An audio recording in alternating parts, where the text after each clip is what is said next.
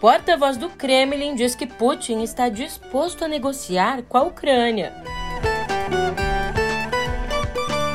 Em meio à tensão internacional, Bolsonaro embarca para Moscou. Por fim, aqui no Brasil, Lewandowski proíbe Damaris Alves de abrir Disque 100 para denúncias de não vacinados.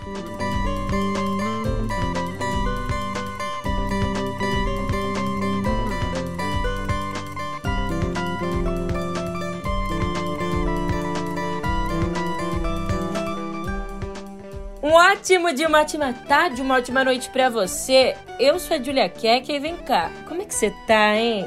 É, a nossa conversa cai muito bem nessa terça, já que, ao que parece, de ontem para hoje, a conversa, a negociação, a diplomacia ganhou mais espaço no ambiente internacional. Um espaço ainda pequeno, mas a partir de agora, Todas as atualizações sobre a tensão entre a Rússia e a Ucrânia no pé do ouvido.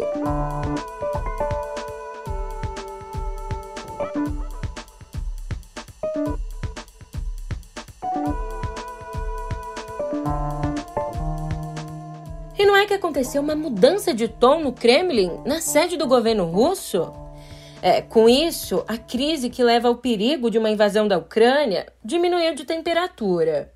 Para você entender, ali num vídeo exibido pela TV local, Emulando imagens de uma reunião, o chanceler russo Sergei Lavrov informou ao presidente Vladimir Putin que ainda existe espaço para negociações. Putin concordou, mas não se estendeu muito. Respondeu um bom. Мне кажется, наши возможности далеко не исчерпаны. Они, конечно, не должны продолжаться бесконечно, но на данном этапе я бы предложил их продолжать и наращивать.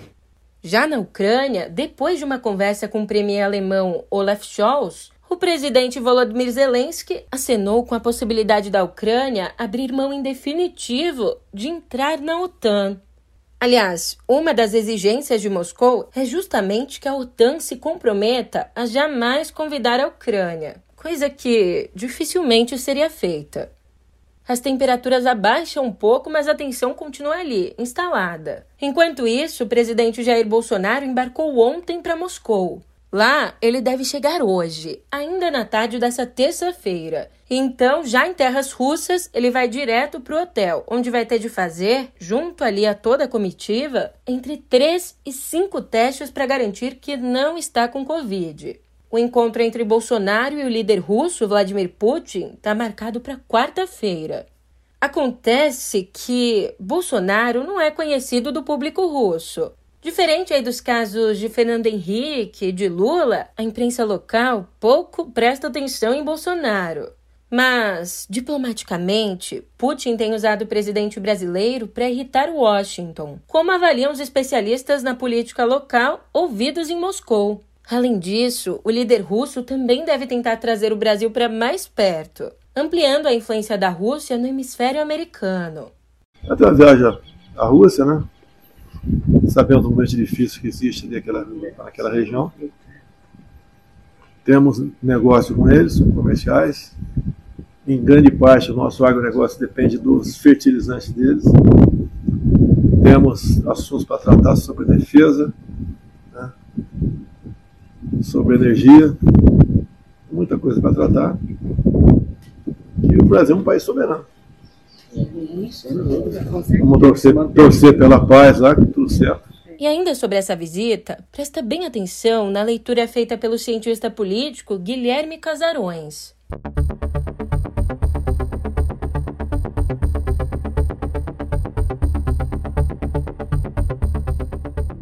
Abre aspas. Bolsonaro embarca para a Rússia. Pode causar danos à política externa brasileira, mas isso será um trunfo de campanha para o presidente. Talvez o trunfo derradeiro. Passados dois anos de pandemia, a Rússia é a única grande potência em que Bolsonaro ainda pode se fiar. Internamente, estamos na véspera de uma eleição em que os dois principais candidatos possuem um legado diplomático a defender, e o de Lula é muito superior. Quando Carlos França negociou a viagem de Bolsonaro à Rússia, à Hungria e à Polônia, não tinha guerra vista. No fim das contas, a ideia era neutralizar a percepção de que esse governo é um fracasso diplomático e, ao mesmo tempo, mostrar um Bolsonaro forte, desafiando Biden e os globalistas europeus. Então, com o início das tensões entre Rússia e Ucrânia, Bolsonaro tinha duas opções: cancelar a visita a Putin ou mantê-la, assumindo os riscos. Se cancelasse, seria visto como fraco, pegaria mal com a base e com o próprio Putin. Agora, a nova narrativa que circula nas redes é que Bolsonaro vai à Rússia livrar o mundo de uma nova guerra mundial. O que não faz sentido algum, mas enquanto Putin não invadir a Ucrânia, bolsonaristas dirão que é obra do Messias, dentro ali de uma suposta missão divina. E há uma recompensa aqui. A Rússia tem uma estrutura de guerrilhas digitais e cybertecnologia que poderá ser útil para virar o jogo eleitoral. Se não for na campanha, as claras, poderá ser nas profundezas do sistema das urnas eletrônicas. E, como a maioria dos governos olha para Bolsonaro como peso morto e já planeja reconstruir relações com o Brasil a partir de 2023, ter Putin e Orban como cabos eleitorais é uma das últimas cartadas de Bolsonaro diante da real chance de derrota.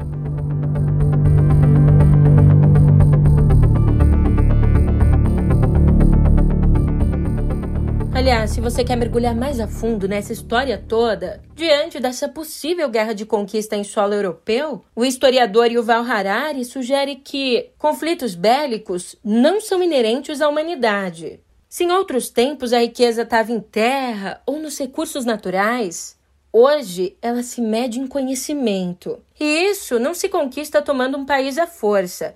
O sentido econômico se perdeu. Além disso, mudamos também a cultura. Se líderes já foram respeitados pelas conquistas, hoje o que elege um chefe de Estado é a capacidade de entregar para a sociedade. E se você quer entender tudo isso, aqui na descrição do podcast eu deixo o link da newsletter, que te direciona para o artigo completo de Harari. Voltando ao Brasil, por aqui a gente tem uma avaliação que vale a nossa reflexão. Em entrevista à jornalista Miriam Leitão, o presidente do Banco Central, Roberto Campos Neto, avaliou que os investidores estão com menos medo de um possível governo Lula. Ali, Roberto Campos Neto afirmou que o que tem acontecido mais recentemente é uma eliminação de vários preços que mostram o risco da passagem de um governo para outro. Então a gente vê, quando olha esses preços, que eles atenuaram, caíram um pouco significa que o mercado passou a ser menos receoso da passagem de um governo para o outro. Isso é o que a gente pode interpretar. É de se pensar.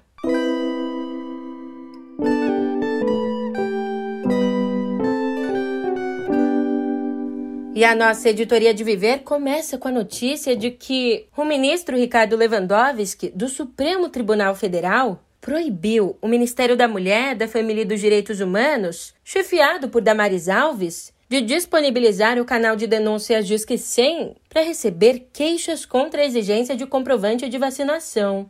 Além disso, o ministro ainda estabeleceu que as pastas da família e da saúde corrijam as notas técnicas contra a obrigatoriedade da vacinação e pediu que o governo federal pare de atuar sem embasamento técnico-científico.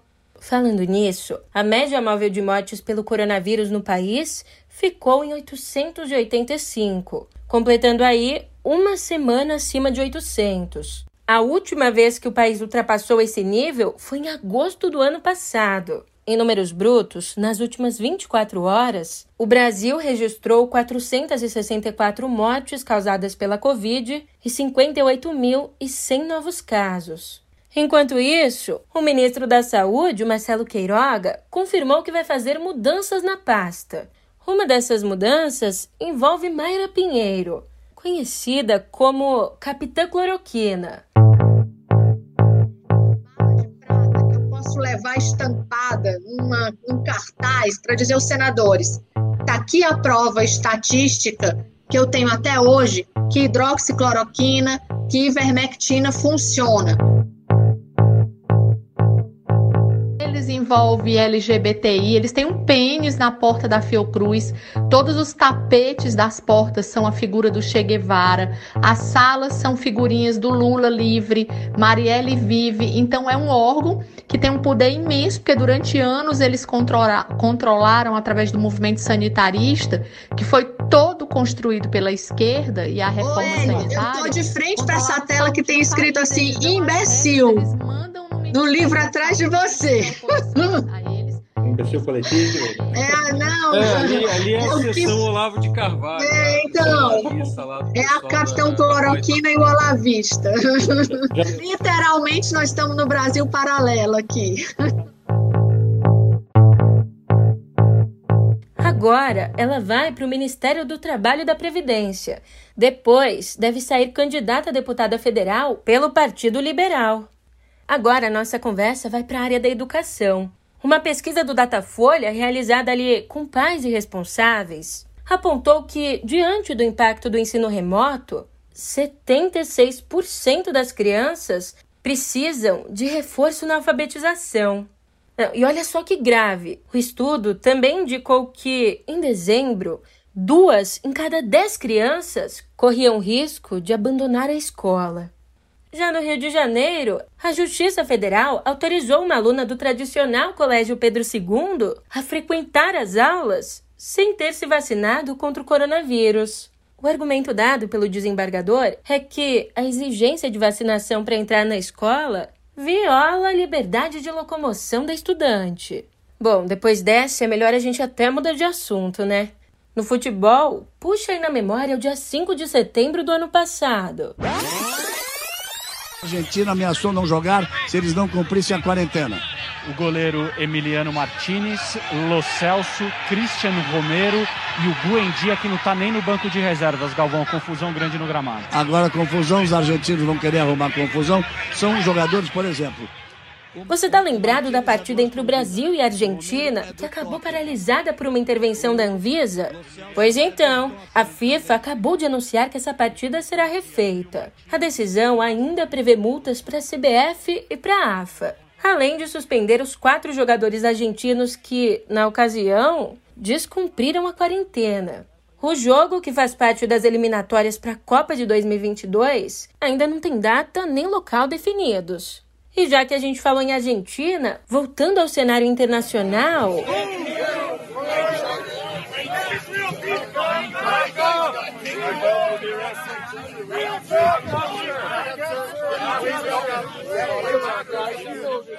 O premier do Canadá, Justin Trudeau, declarou estado de emergência no país para combater os protestos de caminhoneiros que se espalham por todo o Canadá.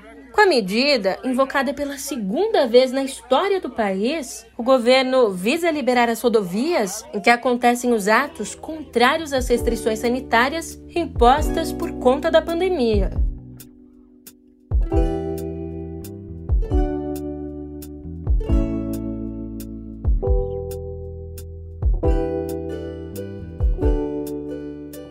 Vou te dar uns três tapas na próxima gravação para você relaxar. Outras cervejas. Não decidi ainda. Essa é uma mensagem enviada por Márcio Smelling a uma atriz da Globo. Mensagem essa que, inclusive, consta nos autos do inquérito contra o humorista. O diálogo aconteceu no dia seguinte ao encontro entre Melling e a atriz. Ele é acusado de assédio sexual.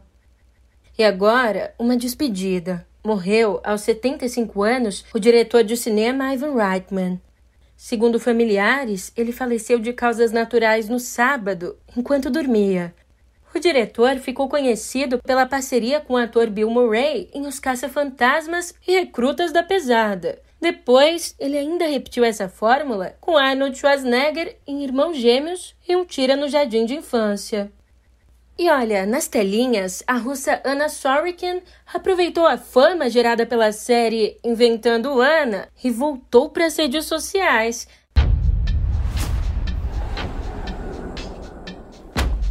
I might have a story. Her name is Anna Delvey. or Anna Sorokin, no one's sure. She's either a rich German heiress or she's flat broke. The charges are insane. A história dela serviu de inspiração para a série da Netflix que retrata o caso da falsa Ana Delvey.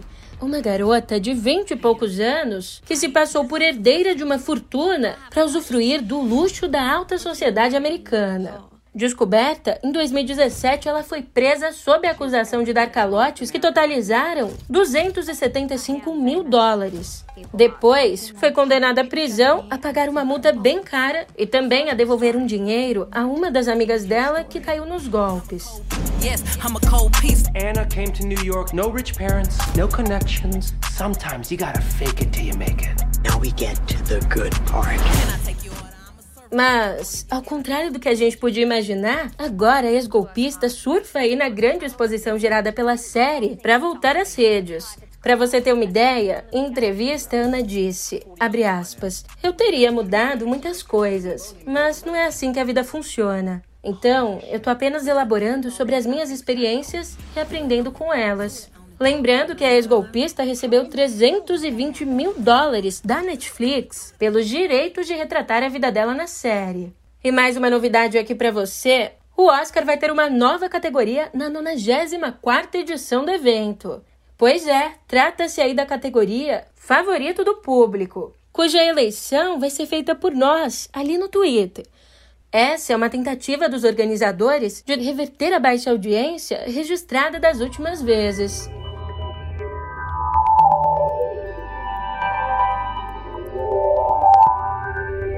Aqui em Cotidiano Digital você fica sabendo que a subsidiária de mobilidade autônoma da Intel, a Mobileye, planeja construir e lançar em 2024, ou seja, daqui a dois anos, ônibus elétricos e autônomos lá nos Estados Unidos. Esses veículos vão ser feitos sob demanda, contendo de 12 a 14 assentos cada. E olha só que curioso, eles não vão ter nem volantes, nem pedais. É, de acordo com a Mobileye, os ônibus vão ajudar a economizar nos custos com motoristas, também vão solucionar a escassez de mão de obra, além de resolver problemas como emissões de gases e congestionamentos. E não para por aí. A companhia tem planos ambiciosos. Planeja aí lançar táxis autônomos em Israel e na Alemanha até o final desse ano. Mas isso ainda depende de aprovações regulatórias.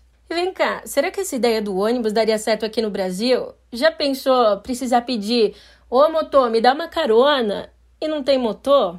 Não sei, complicado, complicado. Aliás, falando na Intel, a gigante de tecnologia anunciou um chip feito especialmente para aplicações blockchain, como mineração de Bitcoin ou criação de NFTs. E escuta só essa história. Ontem, o estado norte-americano do Texas entrou com uma ação contra a Meta, a empresa que você sabe é a responsável por controlar o Facebook. Bom, a motivação do processo são as práticas de reconhecimento facial da companhia, que teriam violado proteções de privacidade. Autor do processo, o procurador-geral do Texas, Ken Paxton, afirmou que a Meta capturou a geometria facial dos usuários em fotografias enviadas de 2010 até o final do ano passado o que teria resultado, nas palavras dele, em dezenas de milhões de violações à lei do Texas. Aliás, por cerca de 650 milhões de dólares, o Facebook já havia fechado acordo para encerrar outro processo sobre reconhecimento facial, uma tecnologia já descontinuada da empresa. Ah, e um acordo aí que a meta não fechou, mas que eu fecho agora com você é que agora eu tô indo nessa. Mas a gente se encontra por aqui amanhã. Até lá!